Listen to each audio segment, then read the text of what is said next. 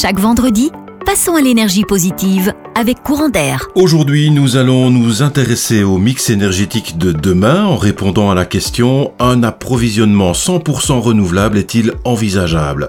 Retrouvons pour cela Catherine et Hakim de la coopérative courant d'air. Bonjour. Bonjour, Eric. Alors ces dernières semaines, nous avons beaucoup évoqué les opportunités de renforcer notre autonomie énergétique en soutenant le développement des énergies renouvelables.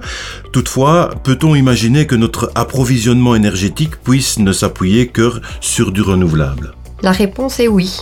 De nombreuses publications scientifiques le démontrent à travers le monde. Un approvisionnement basé sur 100% d'énergie renouvelable est possible. En Belgique, c'est le bureau du plan ou ELIA qui ont établi des rapports et des perspectives claires pour une couverture complète d'énergie renouvelable. Quelle perspective cela ouvre-t-il?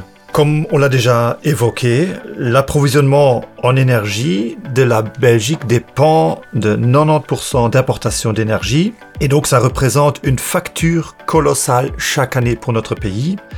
Alors si on remplace cet approvisionnement d'énergie fossile et euh, de nucléaire par du renouvelable, c'est tout à fait possible et ça permet que notre pays devienne autonome. On peut très bien se passer des énergies fossiles et du nucléaire. Quels sont les, les principaux enjeux de la mise en œuvre d'un approvisionnement 100% renouvelable? Le chemin va être long. On va devoir transformer nos modes de vie de manière importante. Et il y a plusieurs scénarios. A un scénario de référence qu'on reprend, c'est proposé par l'association Negawatt, et il considère trois enjeux pour y parvenir. Le premier enjeu, c'est la sobriété.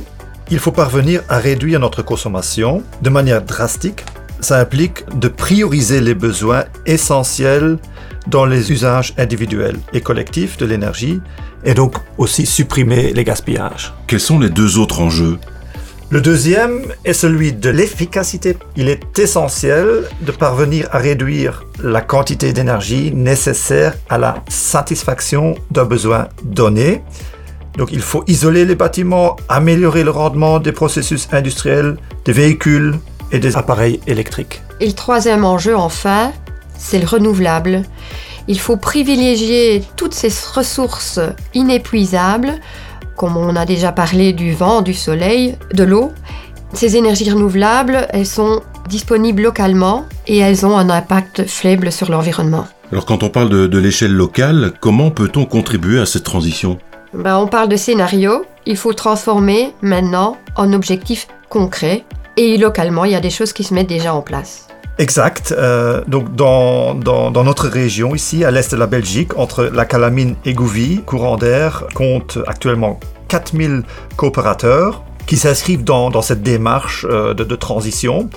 Ensemble, ils contribuent à plusieurs projets de production d'énergie renouvelable locaux dans nos communes, mais on fait également aussi de la sensibilisation aux économies d'énergie. Vous pouvez citer quelques exemples? Nous allons vous les présenter prochainement. Il y a des projets qui sont en exploitation, d'autres qui sont en développement et qui vont se concrétiser dans les prochains mois ou années à venir. Par exemple à Malmedy, Saint-Vite, Rarenne, Vielsalm ou encore Gouvy, nous avons négocié une participation citoyenne dans des projets éoliens. Chaque citoyen peut soutenir la transition énergétique qui passe inévitablement par de la production renouvelable localement dans nos régions. Et on en profitera pour en reparler prochainement. Catherine et Hakim, merci beaucoup. À la semaine prochaine. Merci Eric. Au revoir, merci. Envie d'agir pour le climat?